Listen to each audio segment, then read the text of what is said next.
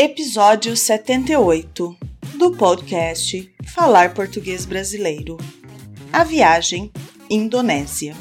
Durante o trabalho em Timor-Leste, nós, professores, tínhamos 15 dias de férias a cada dois ou três meses, não me lembro muito bem. Eu aproveitei muito bem todos os recessos e pude conhecer alguns países localizados no Sudeste Asiático. Era possível sair de Timor-Leste por avião ou por terra. A primeira opção era por voo direto para Darwin, na Austrália, ou voo direto para Bali, Indonésia. A segunda possibilidade era por terra. As estradas em Timor-Leste são muito estreitas. De um lado, você terá as montanhas, e de outro, você terá as praias e os desfiladeiros.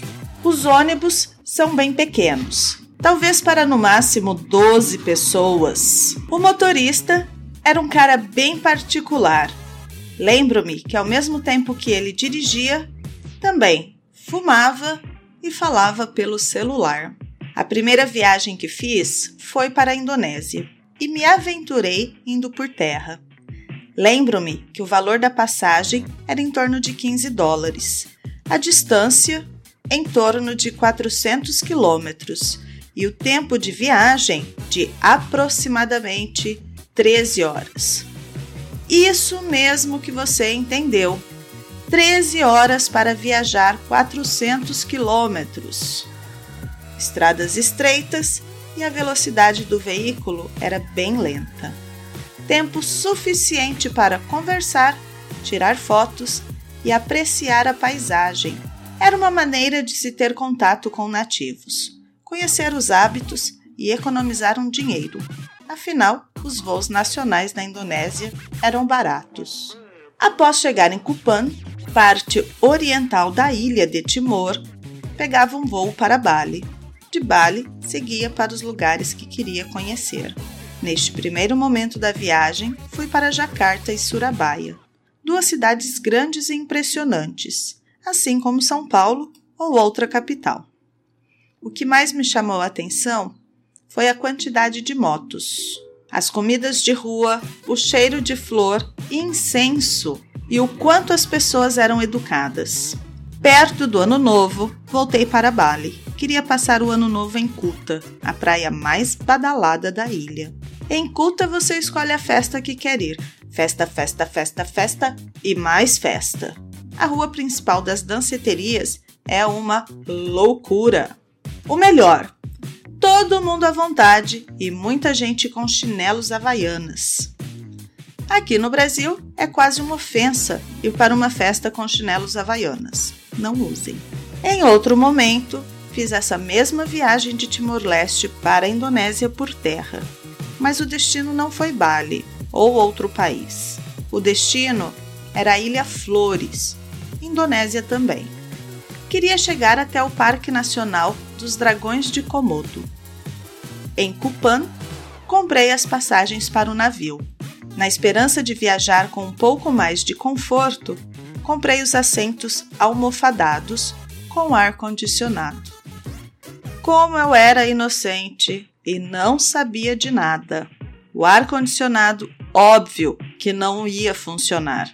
O navio tinha hora marcada para sair, pelo menos na passagem, mas na prática não funcionava bem assim.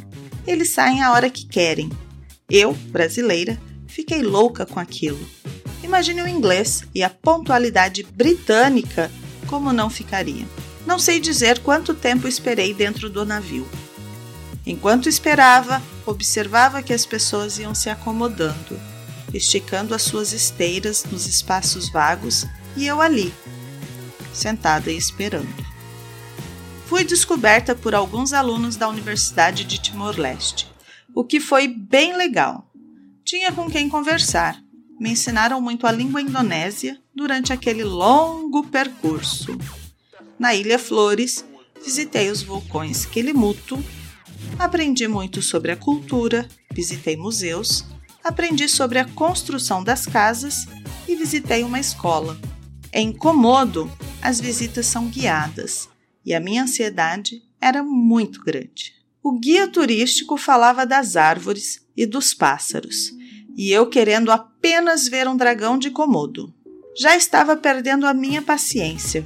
Afinal, no Brasil, temos muitas árvores e muitos pássaros, mas não temos dragão de Komodo. Quando finalmente, durante aquele passeio, chegou o momento de ver os dragões. Na noite anterior, eu tinha sonhado com o encontro. A saliva do dragão de Komodo é altamente tóxica. Ele morde a sua presa e espera as bactérias fazerem efeito. Mas, no Parque Nacional de Komodo, eles são gordos e não são mais tão ativos por serem alimentados diariamente pelos guias e não precisarem mais caçar. Para mim, estava tudo bem. Eu estava ali, no Parque Nacional de Komodo. Fiz outros passeios, conheci a cidade, comi muita comida de rua e recomendo a experiência. A comida indonésia é deliciosa. Quando estamos aprendendo um idioma, gostamos de falar sobre viagens, passeios, comidas, rotina, nos acomodamos com isso. No entanto, em uma situação real de comunicação, as coisas não saem como são planejadas e devemos estar preparados para comunicarmos com o um mínimo de vocabulário. Uma sugestão para você falar, mesmo que não saiba como dizer, é fazendo a descrição daquilo que quer dizer ou dando voltas para proporcionar a compreensão para outras pessoas. Se você está querendo mais e alcançar a fluidez em português, escreva para contato arroba falarportuguesbrasileiro.com. Inscreva-se para as oficinas de conversação. Prepare-se para o exame CELPBRAS. Não perca tempo e tenha sua certificação com excelente aprovação. Acesse a página falarportuguesbrasileiro.com. Vamos para o vocabulário?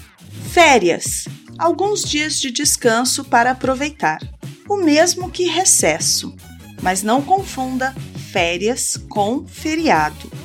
Feriado é o dia de descanso para todos, por exemplo, o feriado do dia 1 de janeiro. Estradas caminhos de acesso entre as cidades. Podem ser as estradas ou as rodovias. Entorno. Use a palavra em torno para alguma informação que você não tenha certeza dos números. Pode-se usar aproximadamente também. Lenta, o contrário de rápido. Presa, a vítima. O animal que será o almoço do predador. Obrigada e até o próximo episódio. Tchau, tchau!